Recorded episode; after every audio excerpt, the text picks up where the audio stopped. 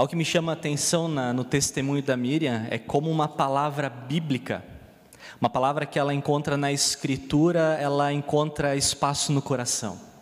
Eu quero dizer que para nós é um privilégio a gente poder uh, conhecer a palavra. É um privilégio gente poder ler a Escritura. Você, quem sabe, tenha ela fisicamente ou você tem ela no celular, ficou muito mais fácil hoje, né? Mas é um privilégio gente poder estudar, conhecer. E quem sabe a gente valorize a Bíblia talvez menos do que a gente poderia e até eu diria deveria. Porque é a palavra que o próprio Deus ele deu se revelou a nós através dela. Quem sabe você seja aquela pessoa que já tem contato com a Bíblia, quem sabe desde a tua infância. Quem sabe você na sua casa tinha momentos devocionais com a sua família. Isso moldou muito de quem você é hoje. Quem sabe você teve conhecimento da palavra só na fase adulta, mas continua amando essa palavra até o dia de hoje. Tem pessoas que elas têm um certo receio quando elas falam na Bíblia. Tem pessoas que olham até com certo medo, talvez por não conhecerem bem, talvez por terem histórias bem antigas, mas também uma outra postura. Tem pessoas que são apaixonadas pela Bíblia, pelo que ela revela. Tem pessoas que, ainda por uma falta de conhecimento, têm certo medo por não conhecerem. E talvez a pergunta para você nessa manhã seja: como você tem olhado para a Bíblia? O que, que é a Bíblia para você? Qual tem sido a tua experiência com ela? O quanto que ela tem moldado a tua vida e a tua forma de viver? Fui começar uma caminhada mais próxima com Jesus lá pelos meus 19, 20 anos. E algo que muito me impressionou quando eu, mesmo criado numa família cristã, ah, essa questão ela de Bíblia, de Jesus, da história dele na humanidade, começou a fazer sentido pelos meus 19, 20 anos. E algo que muito me encantou na leitura da Bíblia era entender que esse Deus que cria todas as coisas, desse Deus que, pelo poder da sua voz, põe ordem no caos, cria tudo o que há. Enxergar nessa Bíblia de que esse Deus que se revela em Jesus Cristo, através de Jesus, Filho de Deus, nos ama profundamente ao ponto de se entregar por nós na cruz, provou seu amor. Se você tem alguma dúvida sobre se Deus ele te ama, eu quero dizer que a maior prova já foi dada, Jesus Cristo, o Filho de Deus, se entregou por você e por mim. Esse Espírito Santo que nos capacita, nos guia, nos orienta na nossa caminhada, isso tudo é revelado na palavra. E aquilo me encantou desde o início, na minha leitura um pouco mais profunda da Bíblia, porque ao mesmo tempo que ela mostra um Deus todo-poderoso, ela mostra o Deus que é totalmente relacional. Um Deus que me conhece, que me ama, sabe quem eu sou, conhece meu nome, de que eu não sou mais um no meio da multidão, mas eu sou um filho amado também do próprio Deus. Deus que é eterno e um Deus que é totalmente relacional. Por isso eu quero dizer que é um privilégio. É um privilégio nós reunirmos aqui novamente como comunidade em torno da palavra de Deus. É privilégio que talvez muitas pessoas gostariam de ter e não têm, e nós temos privilégio. Poder ler a palavra aqui novamente. Lutero, grande Lutero, vai propor que a leitura da Bíblia para nós, ela deveria ser feita na ótica da lei e do Evangelho. A leitura de todo o texto bíblico na ótica lei e Evangelho. Ele diz: a lei ela revela a enfermidade e o Evangelho é que fornece o remédio. A lei revela a enfermidade, o Evangelho é que fornece o remédio.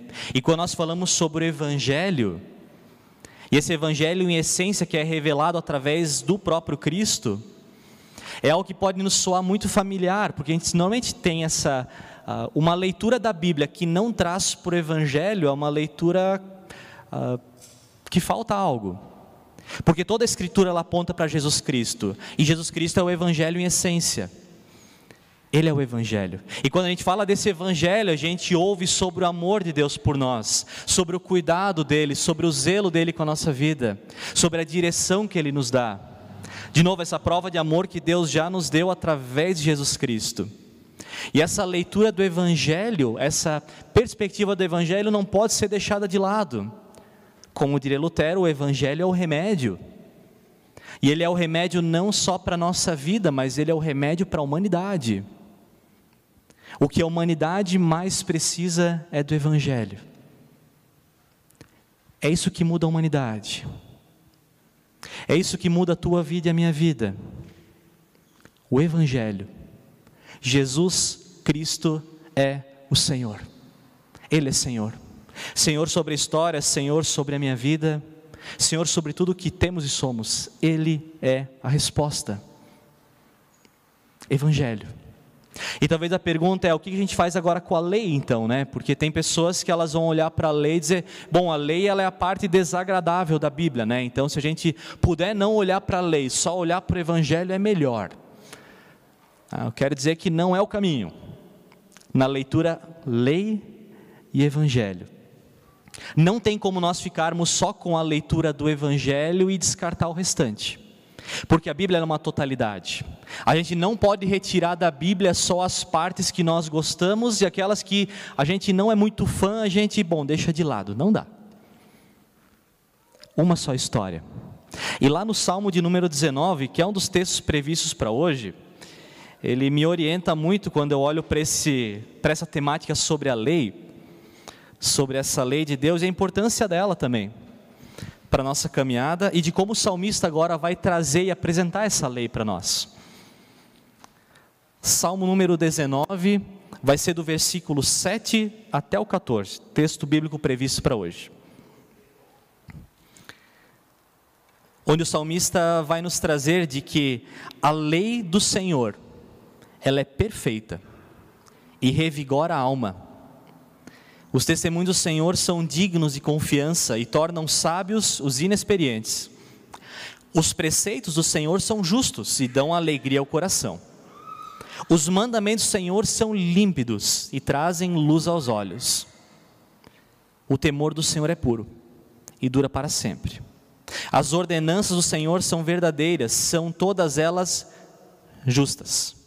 São mais desejáveis do que o ouro, do que muito ouro puro são mais doces do que o mel, do que as gotas do favo. Por elas o teu servo é advertido. A grande recompensa é obedecer-lhes. Quem pode discernir os próprios erros? Absolve-me dos que eu desconheço. Também guarda o teu servo dos pecados intencionais, que eles não me dominem. Então serei íntegro, inocente de grande transgressão. Que as palavras da minha boca e a meditação do meu coração sejam agradáveis a ti, Senhor, minha rocha e meu resgatador. Até aqui esse texto dos Salmos, e ele é, para mim, ele chama bastante atenção, porque ah, o salmista ele vai começar exaltando essa lei e ele vai exaltar essas ordenanças do próprio Deus. Essa direção que Deus dá para a humanidade, o que também inclui você e eu direção do próprio Deus. Ele vai exaltar algumas coisas dizendo que essa lei, ela é perfeita, ela revigora a alma, ela é digna de confiança, dá experiência, essa lei é verdadeira, é justa, dá alegria até ao coração. Essa lei é desejável, porque ela orienta também a nossa caminhada. E o salmista ele exalta agora de uma maneira muito bonita essa ordenança do próprio Deus. Então, se a gente faz essa leitura de que a gente só quer ficar com a porção do Evangelho e deixar essa lei e a direção de Deus fora, ah, não vai dar. O próprio salmista vai dizer: a lei é perfeita. O caminho que Deus propõe para nós é um caminho perfeito. E quando nós falamos nos nossos tempos agora sobre essa questão de lei, de ordenança, de um caminho dado pelo próprio Deus, bom, para algumas pessoas isso soa muito mal, ou soa talvez até estranho, porque nós vivemos em tempos de uma falsa noção de liberdade, onde as pessoas acham que liberdade é fazer tudo o que eu quero, quando eu quero, como eu quero, se eu quero, e para as pessoas isso é liberdade, eu faço aquilo que eu bem entendo, e eu agora sou livre. Nossos tempos vivem uma exaltação de uma vida sem regra e sem limite, e atribuem isso a ser livre. Eu sou livre, eu não presto contas para ninguém. Não presto contas para ninguém, nem mesmo para Deus. Sou livre. Será que isso é ser livre? Será que viver sem uma orientação de Deus do alto? Será que isso é ser livre? Será que esse é o caminho para nós? Será que o caminho para nós é viver uma vida agora sem balizas, sem limites, fazendo aquilo que a gente bem entende? Tem pessoas que dizem assim: não, mas eu vou fazer aquilo que está no meu coração, porque eu tenho vontade, eu estou em paz no meu coração. Mas a Bíblia vai totalmente o contrário. Desculpa, o que dirige a nossa vida é a palavra, não o meu coração. É a palavra. Nossos sentimentos mudam, nossos desejos mudam, nossas prioridades tem vezes que mudam, mas a palavra é a mesma, ontem, hoje e para sempre. A palavra de Deus é eterna, nos guia e nos orienta. Palavra que é presente, que é privilégio. Palavra que dirige a nossa caminhada. Quero te dar um pequeno exemplo, deixa eu ver se não vai dar microfone aqui. Eu separei dois cones. Pronto, não, não deu microfonia. Não sei se você já viu esses, esses cones por aí, né? Eles são aqui da Redentor, tá, gente? Eu não peguei eles de lugar nenhum. Então, se você vê na rua faltando, não são esses devem ser outros. Ah, não sei se você já viu esses cones, eu, ah, me chamou muita atenção um dia, eu fui fazer um passeio lá em Urubici. Alguém conhece Urubici aqui? Isso aí. A gente foi fazer uma caminhada, um passeio com um grupo de idosos lá de Porto Alegre. A gente foi fazer uma caminhada por umas, meu, não lembro nem exatamente, uma cachoeira, tinha uns, uns caminhos lá. E é engraçado porque vários momentos no caminho colocavam esses cones. E esses cones eles mostravam, você deve caminhar por aqui, e, e do cone para lá você não deve caminhar. Porque tinha alguma coisa perigosa no caminho, ou alguma, sei lá, uma trilha meio inacessível. E os cones eles faziam esse papel, eles iam para cá você caminha. Se você quiser ter uma caminhada boa e saudável, se você quiser aproveitar, é por aqui. Do cone para lá, não vai dar, não é o caminho.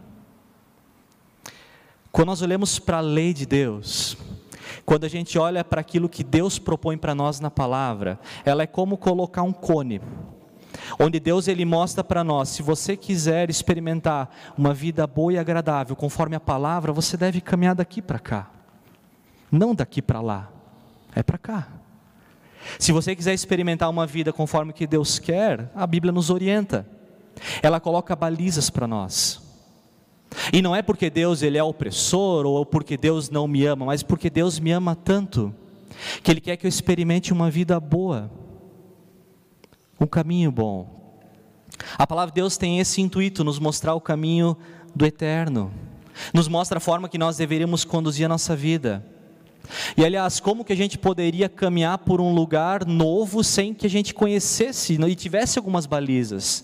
Por exemplo, o Antigo Testamento com os Dez Mandamentos, eles orientam e conduzem a vida do povo, para que eles experimentem uma vida conforme que Deus quer. O próprio Novo Testamento mostra claramente que existem coisas que são da vontade de Deus e coisas que não são da vontade de Deus. Onde Deus diz: para cá é minha vontade, para lá você não deveria ir. É necessário. Então, uma leitura da Bíblia sem, sem, sem ter essa percepção da lei, da importância dela na nossa condução da vida, a gente joga fora as balizas. Ao mesmo tempo que a gente olha para essa Bíblia, ela nos mostra o que, que Deus quer, a gente também descobre que a gente não dá conta. Porque mesmo, e é engraçado, né? Até naquele grupo, sempre tinha uma, tinha uma senhora lá que ela disse, mas eu queria dar uma olhada para lá. E dela dava só uns dois, três passinhos para ver, e não via nada, né? Porque não tinha muito o que ver para o lado de lá, era aqui o caminho. E a gente também, quando ah, essa lei de Deus, ela também mostra a nossa incapacidade. Por isso Lutero vai dizer que ela mostra para nós ah, a doença, porque existe um projeto de Deus que a gente não dá conta. Mostra a vontade dele, e mostra também a nossa incapacidade. Por isso, por mais que você queira, e eu quero a cada dia viver aquilo que Deus quer revelado na Bíblia, a gente vai chegar no final do dia e vai dizer: não dei conta, não consegui. E não é porque a gente não consegue que a gente deve viver de qualquer forma agora. É uma busca nossa. Viver aquilo que Deus quer. Tem pessoas que vão dizer: não, mas essa conversa de lei a gente deveria deixar de lado, porque eu sou salvo pela graça. Essa história de lei, ela fica no Antigo Testamento. Eu salvo pela graça por causa de Cristo que sacrificou na cruz pelos meus pecados. Essa conversa de lei não vale mais. Quero te lembrar que lá em Mateus 5, Jesus diz: Não pensem que eu vim abolir a lei ou os profetas. Eu não vim abolir, mas eu vim cumprir. Digo-lhes a verdade: enquanto existirem céus e terra, de forma alguma desaparecerá da lei a menor letra ou menor traço, até que se cumpra. Jesus que não vem para anular, mas vem para cumprir. Tem uma outra fala do Lutero que vai dizer: Mas nenhuma lei, mas nenhuma lei, ainda que seja divina e santa, deve ensinar-me que eu sou justificado e vivo por ela. Então, uma leitura da lei para me justificar ah, não é o caminho. Ela sempre me ensina a amar a Deus e ao próximo. Mas essa lei não deve mostrar-me como me livrar do meu pecado, do diabo, do inferno e da morte.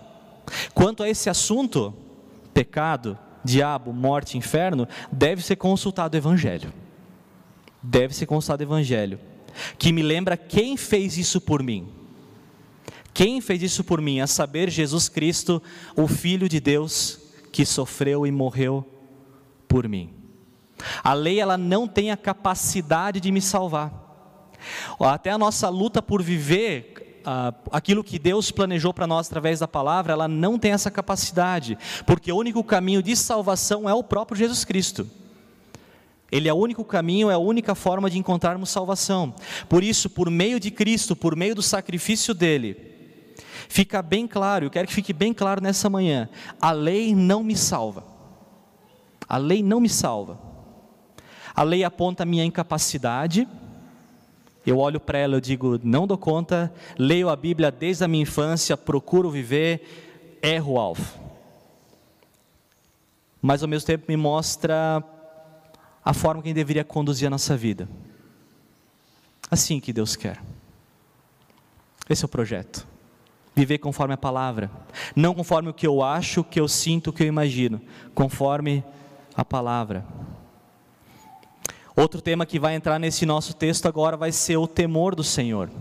E quando se fala nesse temor do Senhor, não tem a ver com terror sobre quem Ele é, não tem a ver com ter medo de Deus, não tem a ver com a gente fugir de quem Deus é, mas o temor ao Senhor me lembra da reverência por quem Ele é, um respeito por quem Deus é, esse Deus que é eterno, santo, justo, reto e bom Provérbios 9 vai dizer: o temor do Senhor ele é o princípio da sabedoria. Ele é Deus, Ele é Senhor, Ele é Deus Todo-Poderoso. Por isso, olhando para os nossos cones, por exemplo, eu não deixo de ir para o lado de cá, porque se eu pisar para o lado de lá, Deus vai me matar, ou Deus ele vai me perseguir, ou Deus vai fazer alguma coisa, não. Mas eu compreendo de que o Deus que conhece todas as coisas, que me ama, que se entregou por mim. Ele é Deus, ele sabe o que é melhor para a minha vida. O temor ao Senhor me faz buscar viver dessa forma. Me faz ver para o lado de cá, não para o lado de lá. Viver aquilo que Deus planejou para mim tem a ver com viver nesse temor do Senhor. Amando a Ele acima de todas as coisas. Eu digo, Ele é Deus, Ele é Senhor, não sou eu o Senhor, não sou eu a resposta, Cristo é a resposta, e se Ele me diz que esse é o caminho, eu quero viver esse caminho, porque Ele é Deus, Ele é Deus, Ele é Deus. Nada contra a turma que chama Deus de amigão, os adolescentes têm muito isso, né? Quem é Deus para você? Ah, Deus é meu amigão. Ah, legal.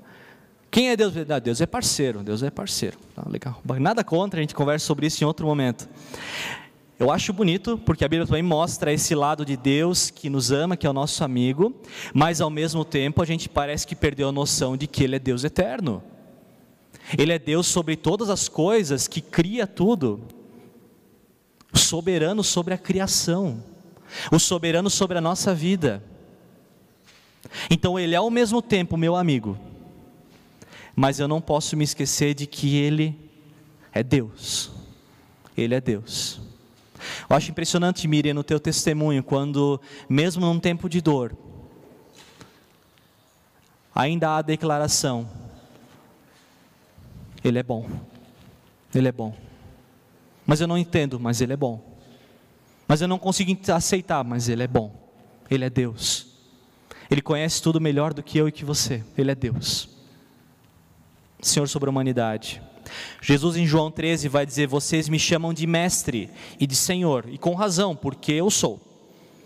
Se eu, sendo Senhor e mestre, vocês lavei-lhes os pés, vocês também deveriam lavar os pés dos outros. Eu sou Senhor sobre vocês. Verdade. Jesus nunca negou isso. Ele nunca disse: Não, eu não sou Senhor de vocês. Sim, eu sou Senhor.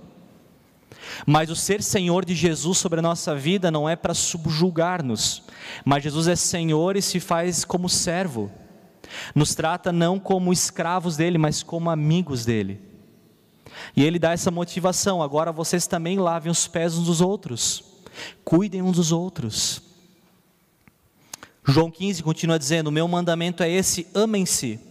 Amem-se uns aos outros como eu os amei. Ninguém tem maior amor do que aquele que dá a sua vida pelos seus amigos.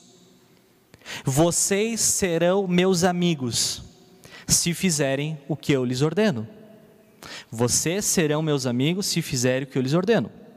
Já não os chamo servos, porque servo não sabe o que o Senhor faz. Em vez disso, eu tenho os chamado de amigos, porque tudo que eu ouvi do meu Pai, eu lhes tornei conhecido. Deus é sim nosso amigo. Através de Jesus Cristo, Ele é Senhor, mas também nosso amigo que caminha conosco. E por causa desse temor ao Senhor, de que Ele é santo, justo, reto e bom, e eu sou pecador, eu não dou conta. Por mais que eu queira, por mais que eu busque, eu sou constrangido por esse amor. E porque Ele me ama tanto, eu também desejo viver aquilo que Ele quer para mim. Esse viver a vontade de Deus não tem a ver com uma troca, onde viu, agora eu cumpri um protocolo religioso, agora Deus vai fazer tudo o que eu quero. Não é. Não é troca, não é barganha, mas é uma resposta em amor. Deus te ama. E por isso Ele coloca balizas na nossa vida, que estão na palavra. Conduzir nossa vida, porque Ele te ama, porque Ele me ama a tal ponto de não querer que a gente caminhe de qualquer forma. Ele é Deus. Talvez você aqui nesse culto, nessa manhã, não esteja entendendo para onde tua vida está caminhando, quem sabe você tenha várias crises, vários dilemas, mas eu quero te lembrar que Deus ainda é Senhor sobre a tua história e minha história. Ele é Deus. Nosso Senhor. Essa nossa busca por viver a vontade de Deus, ela também, ela não parte exatamente de nós, porque em nós isso não é automático que está lá assim, pronto, quero buscar a Deus. Mas se nós buscamos viver a vontade de Deus, também é um, é um ser movido pelo próprio Espírito Santo que habita em nós. Sem o mover do Espírito em nós, a gente não vai nem nem querer buscar Ele. Se você está aqui nessa manhã de culto e você quer conhecer mais sobre quem é Deus, é que o Espírito Santo já te moveu para você vir aqui, para você querer conhecer mais sobre Ele. Não é dizer, ah, eu encontrei a Deus. Não, Ele te encontrou, Ele me encontrou. Porque Ele nos ama, Ele é Senhor. Por isso me chama a atenção Pedro quando ele vai dizer para Jesus: Senhor, para onde nós iremos? Só tu tens as palavras da vida eterna. Só tu tens. Eu não tenho. O mundo não tem. Só o Senhor tem. Só o Senhor tem. Talvez indo para o nosso finalmente, quando eu olho para a história dos cones, uh, mesmo conhecendo a palavra do próprio Deus, infelizmente, infelizmente a gente sempre acaba flertando com o outro lado do cone.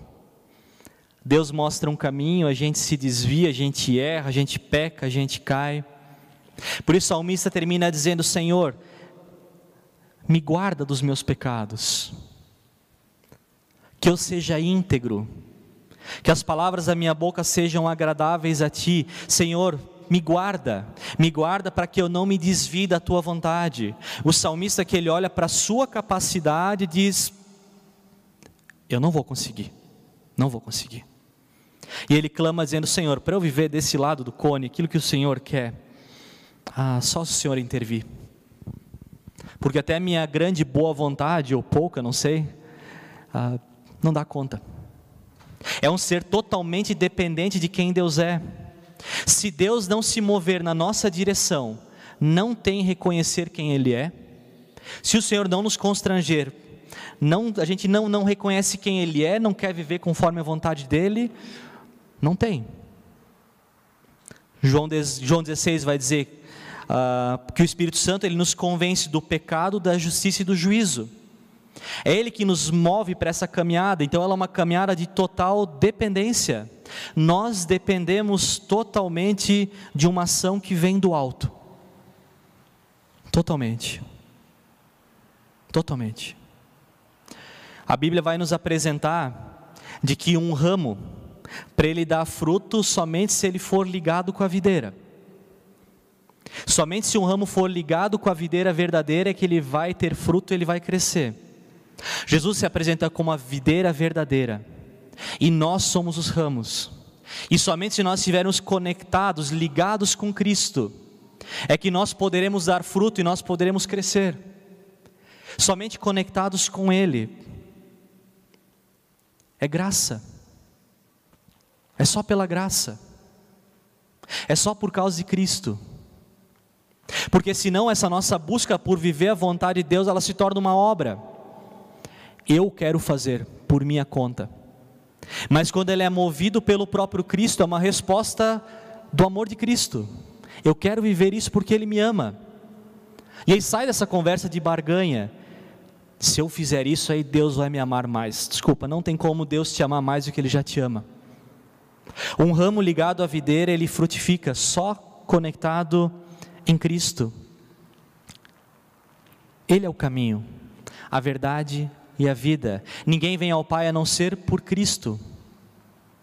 Só Ele.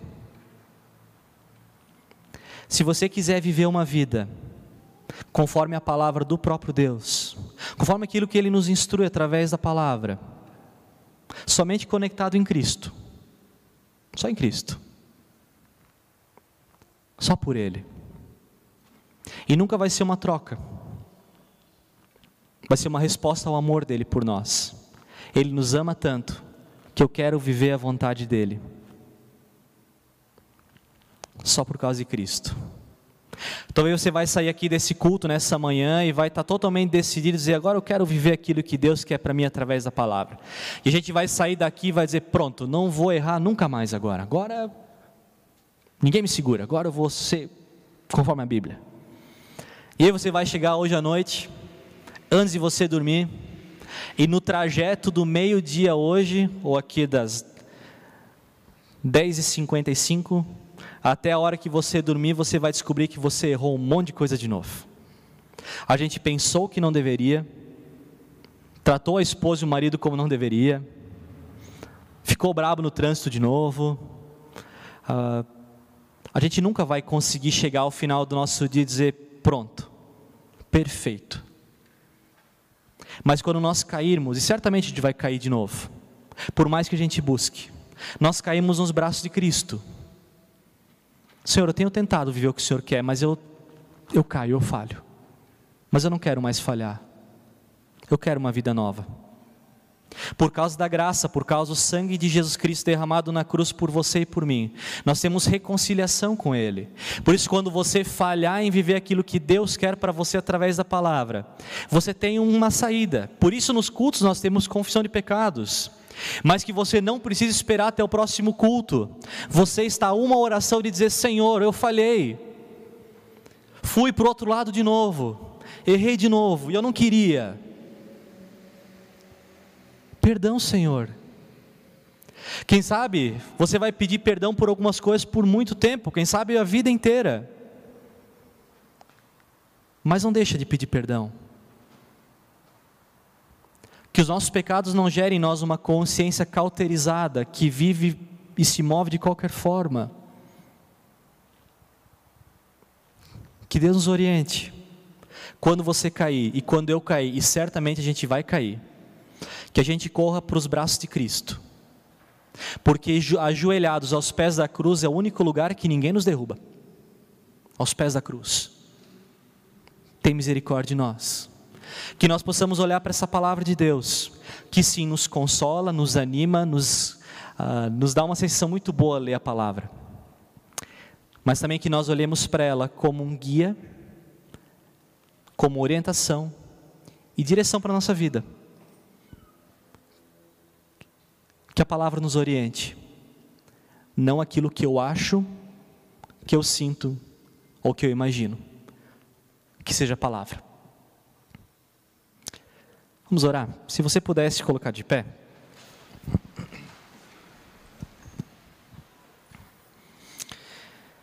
Deus querido, eu quero te agradecer nessa manhã, porque se fosse para nós sermos salvos por causa do cumprimento da lei, Senhor, a gente não conseguiria, nem de perto. Obrigado porque a palavra, ela sim nos orienta, nos dá uma baliza de condução na nossa vida. Obrigado, Senhor. E o Senhor também sabe quantas vezes nós temos procurado viver aquilo que o Senhor quer para nós e a gente a gente cai. A gente cai. Obrigado, Deus, porque tu és Senhor. Tu és Senhor sobre a nossa vida, sobre a nossa história, sobre a humanidade, e o Senhor, no seu imenso amor por nós, nos guia na caminhada, para que nós possamos experimentar uma vida que te agrade Obrigado, Pai, porque a palavra nos direciona sobre o que é certo e o que é errado. Obrigado também porque a palavra nos mostra a nossa incapacidade. Por isso, nós, no temor do Senhor, clamamos a Ti, Pai, perdão. Nós queremos, mas nós não conseguimos. Pai, para a gente viver aquilo que o Senhor quer para nós, Pai, só se o Senhor se mover na nossa direção. Nós somos falhos, pecadores, imerecedores. Nenhum de nós aqui nessa manhã, Deus poderia levantar a mão e dizer: Senhor, eu mereço. Não, nós não merecemos, somente através de Cristo. Por causa de Cristo, pelo sangue derramado na cruz, nós temos reconciliação. Deus querido, que a gente leve a nossa vida, pautados pela tua palavra Não pelo que as pessoas dizem por aí, Senhor. Não com valores que mudam do dia para a noite. Obrigado porque a tua palavra é orientação eterna para nós. Obrigado pela tua palavra. Obrigado pela graça. Obrigado porque salvação é somente através de Cristo.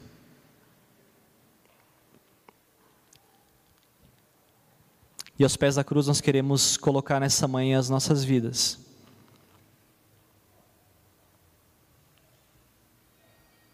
Nós clamamos, Pai, que seja feita a tua vontade na nossa vida, Pai. Assim na terra como é feita no céu. Dirige a nossa história, Pai.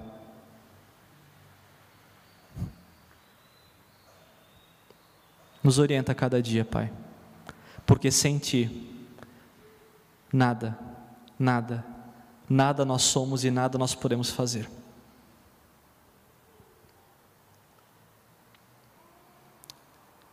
Nossa vida está nas tuas mãos, Pai. Nos conduza, Pai, na tua vontade. No nome do teu filho Jesus. Amém.